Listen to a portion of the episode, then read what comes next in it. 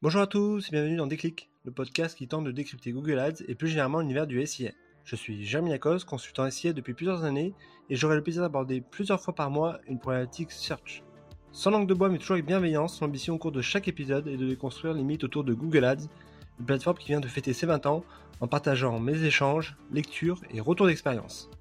Chaque mois, je ferai le récap des différentes actualités du search et plus généralement de Google Ads. Pour ce cinquième exercice, passons en revue les différentes annonces glanées ici et là. Après un GML chargé d'annonces, ce mois de juin a plutôt été calme. La première actualité concerne la fin des annonces ETA depuis le 30 juin. Plus précisément, qu'est-ce que ça veut dire? C'est que depuis cette date-là, les annonceurs ne peuvent plus ni modifier ni ajouter de nouvelles annonces ETA. A l'inverse, les annonceurs vont pouvoir utiliser uniquement les annonces RSA. Pour avoir échangé avec Google, euh, bah, l'éditeur américain recommande d'utiliser qu'une seule annonce RSA en poussant au maximum la partie personnalisation d'annonces.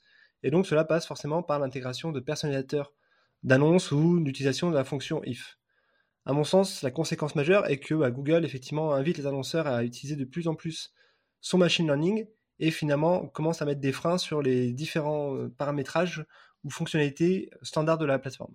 La deuxième annonce est aussi un peu du réchauffé puisque cela concerne la bascule automatique des smart shopping dans les campagnes Performance Max et bascule qui devrait arriver euh, bah, au courant du mois de juillet. Euh, à mon sens, qu'est-ce que cela revêt comme conséquence? C'est bah, tout simplement ce que Google nous dit depuis plusieurs mois, c'est que Performance Max risque de prendre à l'avenir de plus en plus d'ampleur, euh, puisqu'il va intégrer aujourd'hui la Smart Shopping et demain les campagnes Local Ads.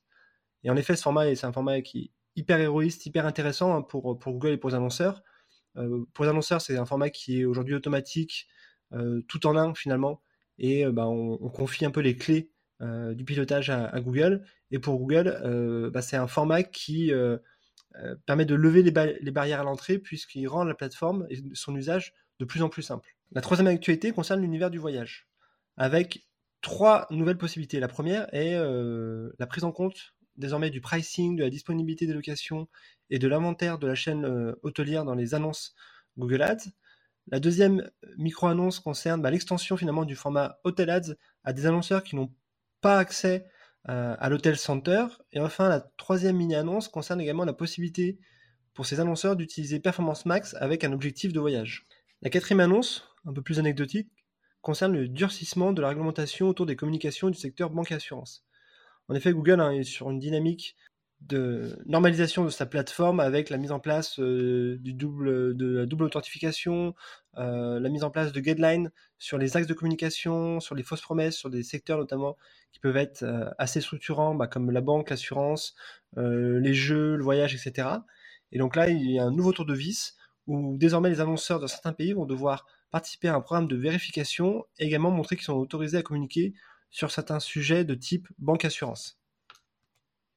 Enfin, la cinquième actu, qui n'est pas forcément une annonce, euh, mais simplement un élément que j'aimerais vous partager. J'ai vu pendant quelques jours sur euh, un de mes comptes, au niveau de Performance Max, euh, notamment au niveau des formats d'annonces, quelque chose qui s'appelait comme annonce Facebook, avant de disparaître.